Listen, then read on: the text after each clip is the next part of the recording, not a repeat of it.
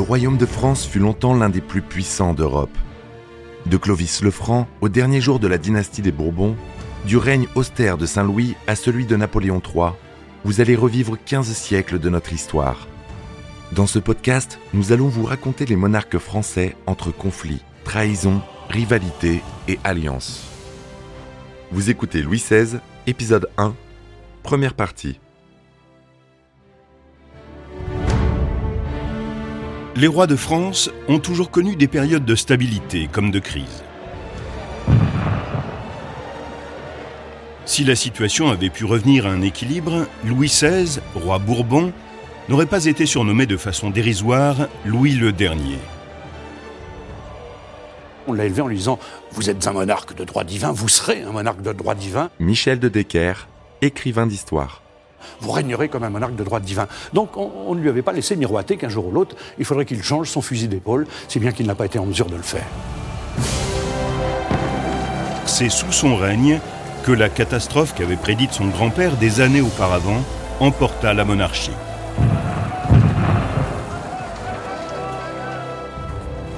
Plusieurs facteurs déstabilisants contribuaient déjà à créer un climat politique agité. Sourd en quelque sorte dans cette population française. Jacques-Charles Gaffiot, président de l'association Louis XVI. Le désir de changement, de renouveau, de vitalité. Mais quand Louis XVI se montra incapable d'assurer la paix à l'intérieur de son État, une tempête éclata qui renversa la monarchie et entraîna la Révolution. Quand il monta sur le trône, le pays était profondément endetté. L'injustice et la pauvreté régnaient, les changements de la société française et l'esprit des Lumières rendaient inévitable la révision des anciennes structures politiques. De plus, l'autorité de la monarchie française avait été mise en cause par une alliance diplomatique controversée. Louis XV choqua toute l'Europe en signant un traité avec l'Autriche, siège du Saint-Empire romain germanique. Les deux pays étaient en lutte depuis huit siècles. Cette promesse d'amitié fut scellée par un mariage royal le petit-fils de Louis XV, Louis-Auguste, et la fille de l'impératrice, Marie-Antonia de Habsbourg, archiduchesse d'Autriche, furent informés que l'avenir de leurs pays respectifs reposait sur le succès de cette union. Mais nul ne se doutait à quel point c'était vrai. Louis-Auguste de France, futur Louis XVI, était né au château de Versailles le 23 août 1754 il avait alors reçu le titre de duc de Berry. Il était le second fils du dauphin de France, Louis Ferdinand, et de son épouse Marie-Joseph de Saxe, ce qui faisait de lui le petit-fils du roi Louis XV. Durant sa petite enfance, Louis-Auguste fut le second d'une fratrie composée de quatre garçons et une fille. Son frère aîné était Louis-Joseph, duc de Bourgogne. Les plus jeunes étaient ses deux frères, Louis Stanislas, comte de Provence, Charles-Philippe, comte d'Artois, et sa sœur, la princesse Clotilde. La princesse Élisabeth vint compléter la famille quand Louis-Auguste avait presque dix ans. À Versailles, toutes les attentions étaient tournées vers le fils aîné, bel enfant précoce et premier dans la succession au trône après son père. Mais le jeune prince bien-aimé mourut de la tuberculose à l'âge de 9 ans. La même maladie emporta ensuite ses parents, ce qui fit de Louis-Auguste, jusque-là négligé, le prétendant au trône. Il avait alors 11 ans. Louis XVI s'est toujours cru indigne de ce frère. Evelyne Levé, historienne. Et il avait un petit peu l'impression d'avoir usurpé sa place, d'autant plus que ses parents n'avaient pas, à son égard, beaucoup témoigné d'affection. Si Louis-Auguste connut dans l'enfance des carences affectives, il eut une adolescence bien remplie sur le plan intellectuel. Entouré par les nombreux membres de la famille royale, il aimait la compagnie de son grand-père avec qui il allait chasser, de ses trois tantes et de ses quatre frères et sœurs. Comme il est appelé un jour araignée, on a tout un tas de pédagogues autour de lui qui sont euh, des gens brillants, mais extrêmement conservateurs, extrêmement religieux. Donc euh, il n'a droit à aucune incartade, mais il est très consciencieux. Il adore la géographie, euh, il adore la diplomatie, et il adore aussi le bricolage. Enfin, c'est pour l'instant, c'est un petit jeune homme avec une tête bien faite et une tête bien pleine. Son éducation conservatrice dissimulait un niveau intellectuel élevé. Il fut instruit par deux professeurs d'université, un éminent géographe et un pionnier de la philologie, qui le décrivirent comme un élève naturellement curieux et même doué. Le dauphin possédait une excellente mémoire, montrait de grandes aptitudes en mathématiques, en sciences et en géographie. Il s'intéressait tout particulièrement à l'histoire et à tout ce qui se rapportait à la marine. Il sait parler au moins quatre langues étrangères, l'espagnol, l'italien, l'allemand bien évidemment, en plus du latin. Jacques-Charles Gaffio, président de l'association Louis XVI. C'est l'abbé Nollet qui est son professeur de physique. Euh, c'est toujours l'abbé Nollet qui lui enseigne les mathématiques. Il y a l'abbé Dradonvilliers, justement le professeur de langue. Il y a toute une série, une, formation très très importante, si vous voulez, qui va se, se, dérouler de, pendant de, de, très nombreuses années. Et euh, la formation donc est véritablement très solide. On peut dire peut-être même qu'à l'âge de 17 ans, euh, Louis XVI est tout à fait euh, aujourd'hui euh, comparable à un enfant ou à un adolescent plutôt qui, qui est dans une école préparatoire pour une grande école. Louis-Auguste avait la peau blanche, les cheveux blonds et de grands yeux bleus. Comme son grand-père, c'était un garçon de nature timide à qui l'on apprit qu'il ne fallait pas que les autres puissent deviner ses pensées. C'est à cause de cela que l'on douta parfois de son intelligence. Marie-Antoinette était née Maria Antonia Josepha Johanna de Habsbourg le 2 novembre 1755 au palais de la Hofburg à Vienne, en Autriche. Madame Antoine, comme on l'appelait, était la plus jeune fille, la quinzième de 16 enfants de l'archiduchesse Marie-Thérèse d'Autriche et de l'empereur François Ier de Lorraine. Comme il y avait de nombreux enfants avant elle, Madame Antoine fut quelque peu négligée par sa mère. Elle avait de ce fait très peu d'instruction. À 12 ans, c'est tout juste si elle pouvait lire ou écrire correctement dans sa langue maternelle, l'allemand. Elle est un petit peu négligente, elle préfère la musique, elle, elle part même d'épouser Mozart. Michel de Decker, écrivain d'histoire. Elle est un petit peu fanfaronne, euh, elle aime s'amuser plutôt que d'apprendre. Si bien qu'on est obligé de, lui donner des professeurs stricts, parce qu'elle avait une gouvernante qui recopiait elle-même les devoirs de la petite Marie-Antoinette pour qu'elle ne soit pas punie. Pour ses nombreuses filles, l'impératrice Marie-Thérèse projeta de former des mariages d'alliance avec trois membres de la maison de Bourbon. Quand une épidémie de variole ne lui laissa plus que trois filles à marier. La plus âgée, Marie-Amélie, fut fiancée au duc de Parme et Marie-Caroline, la sœur préférée de la future dauphine de France, fut fiancée au roi de Naples. La petite archiduchesse de 12 ans, Marie-Antoinette, était à présent la seule fiancée disponible pour le dauphin de France, Louis-Auguste, âgé de 14 ans. Un tel mariage était sans précédent le roi Louis XV, qui envisage donc de marier son petit-fils, euh, a contacté la cour d'Autriche et il a un accueil favorable. Pourquoi? Parce que euh, l'Autriche et la France tombent d'accord pour essayer de contrecarrer un petit peu l'influence qui devient de plus en plus considérable en, en Europe, qui est celle de l'Angleterre et celle de la Prusse. La France va renouer son alliance avec la puissance catholique euh, de l'Autriche. Jacques-Charles Gaffio, président de l'association Louis XVI. Sous euh, le règne de Louis XIV, pour éviter un encerclement euh, de l'Espagne et, du Saint-Empire romain germanique, euh, la France s'est donc rapprochée des, puissances protestantes, sous grand dame de toute l'Europe. Depuis deux siècles, la guerre avait jeté les unes contre les autres ces grandes maisons européennes. Mais les politiques expansionnistes des superpuissances émergentes, l'Angleterre et la Prusse, obligeaient une France affaiblie à s'allier avec son ancien ennemi, l'Autriche. Les deux pays jurèrent de se porter secours en cas d'agression. Il s'agit de renforcer l'alliance entre la France et l'Autriche. Evelyne Levé, historienne. Et Marie-Antoinette devient en France le gage de l'alliance franco-autrichienne. Contrairement à Louis XV, l'impératrice espérait davantage qu'une simple alliance défensive. Elle considérait sa fille comme un outil et une extension de la politique étrangère. Ses obligations étaient de deux natures. Elle devait produire un héritier mâle, un prince Bourbon-Habsbourg concrétiserait la réalité de cette alliance, et l'on attendait d'elle qu'elle mette en avant les intérêts directs de sa patrie à travers son influence à la cour. Madame Antoine n'avait que 14 ans lorsqu'elle quitta Vienne et fut rebaptisée Marie-Antoinette, dauphine de France. Lors de la séparation, sa mère lui dit ⁇ Adieu ma chère enfant, nous allons être séparés par une grande distance. Fais tant de bien au peuple français qu'il puisse dire que je lui ai envoyé un ange. Elle ne revit jamais sa mère, ni Vienne. L'archiduchesse fut officiellement remise aux Français le 7 mai 1770 en territoire neutre, sur l'île aux Épis, au milieu du Rhin. Louis XV demande à son conseiller Bourré, qu'il avait rencontré à, à Vienne, a-t-elle de la gorge? Et Bourré lui dit, écoutez, Majesté, je, ne saurais vous le dire, mais bougre d'âne, c'est la première chose qu'on regarde chez une femme.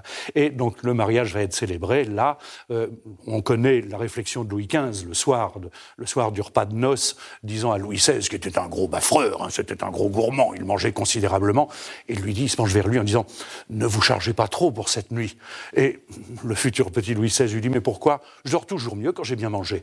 Donc, euh, et la petite Marie-Antoinette est tout à fait euh, bien accueillie, on l'acclame, on l'applaudit parce qu'elle est belle, elle est souriante, et on est ravis. Elle arriva au château de Versailles, porteuse des seules espérances de sa famille. On célébra l'événement et le peuple de France fut d'abord charmé par la personnalité et la grande beauté de Marie-Antoinette. Mais sous la surface coulait un courant de méfiance. Ce seul mariage ne pouvait faire disparaître dans la population des siècles d'hostilité envers les Habsbourg qui était l'ennemi héréditaire de la France.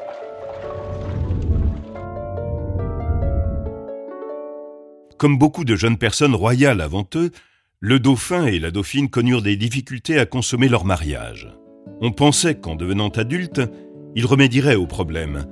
Mais les années passaient et aucun progrès ne se faisait jour. La situation devint de plus en plus tendue et embarrassante. On sait que Louis XVI a un petit journal de bord dans lequel il note des tas de choses. Et le lendemain de sa nuit de noces, il note rien.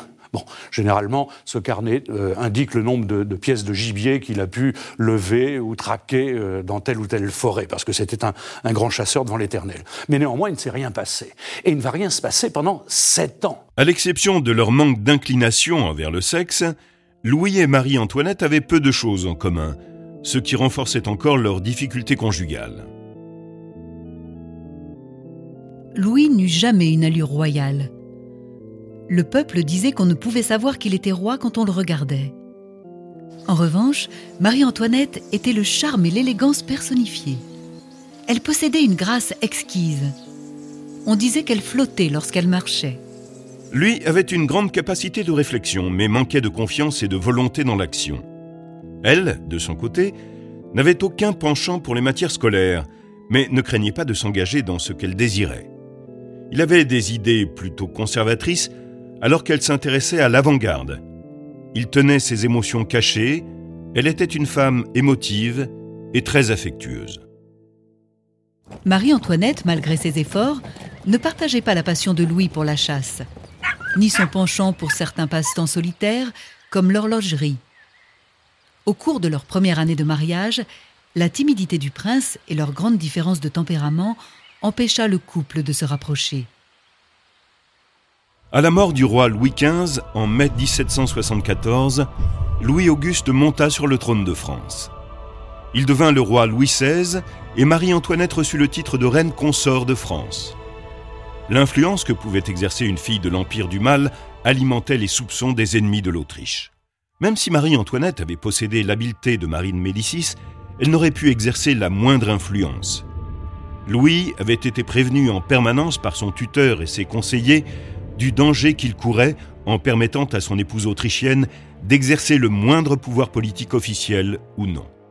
La solitude, ce mariage décevant, l'impossibilité de combler les espérances de sa famille et le formalisme rigide de la cour de France conduisirent Marie-Antoinette à se tourner vers les gens et les passions qui pouvaient lui apporter quelque réconfort. Elle trouva une consolation à la cour auprès des enfants, auprès des animaux domestiques de Versailles, et développa un penchant pour les jardins anglais, beaucoup moins formels que ceux à la française. L'échec du couple à concevoir un enfant était stigmatisé par la publication de pamphlets obscènes, les libelles, qui raillaient leur infertilité. Marie-Antoinette se réfugia dans les distractions. La reine considéra bientôt ses amis proches comme des membres de sa famille. Le seul moyen pour elle d'exercer une influence était le mécénat. Elle fit venir de Vienne à Paris le compositeur d'opéra apprécié des Habsbourg, Christophe Gluck. On estime qu'elle a largement contribué à révolutionner l'opéra français, dont la grande popularité rejaillit sur elle.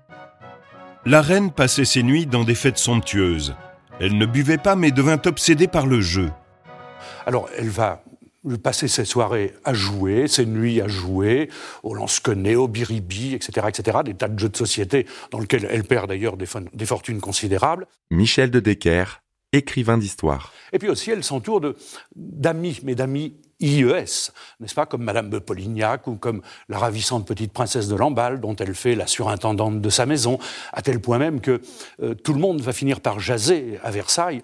On se dit que Marie-Antoinette et ses amis euh, préfèrent les jeux saphiques euh, à toute autre chose. Elle n'hésitait jamais à contrevenir à l'étiquette quand celle-ci s'opposait à ses sentiments ou ses désirs. Inspirée par les écrits de Rousseau, elle restait parfois debout avec son entourage, juste pour admirer le lever du jour.